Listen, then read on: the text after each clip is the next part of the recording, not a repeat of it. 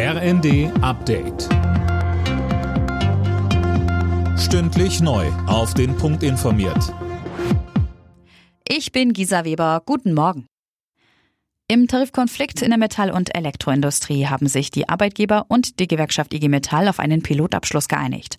Vorgesehen sind unter anderem steuerfreie Einmalzahlungen von insgesamt 3000 Euro.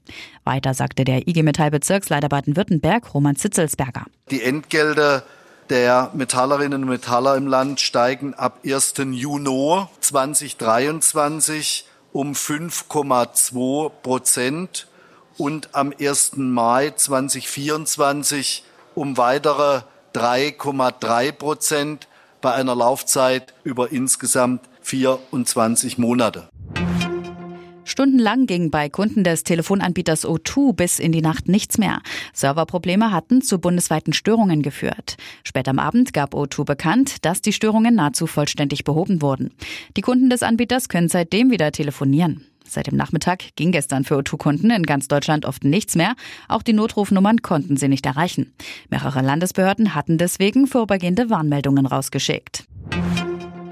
Im ägyptischen Sharm el-Sheikh geht die Weltklimakonferenz heute in ihren offiziell letzten Tag. Möglich ist allerdings, dass die Beratungen verlängert werden. Warum, Manuel Anhut? Neben Maßnahmen zum Klimaschutz geht es vor allem um Gelder für Länder, die zwar am wenigsten für den Klimawandel können, aber am meisten darunter leiden. Da wird weiter um eine Einigung gerungen. UN-Generalsekretär Guterres rief die Delegierten unterdessen beim Thema Klimaschutz erneut zum Handeln auf. Das anderthalb Grad Ziel sei nicht einfach nur ein Ziel, es gehe um das Überleben von Menschen, sagt er. Ermittler in Guatemala haben bei einem US-Pärchen mehr als 1000 antike Maya-Objekte gefunden. Zuerst wurden im Auto der beiden gut 166 offenbar gestohlene Artefakte entdeckt. In der Wohnung der beiden fanden Ermittler hunderte weitere Objekte. Das Paar wurde festgenommen. Alle Nachrichten auf rnd.de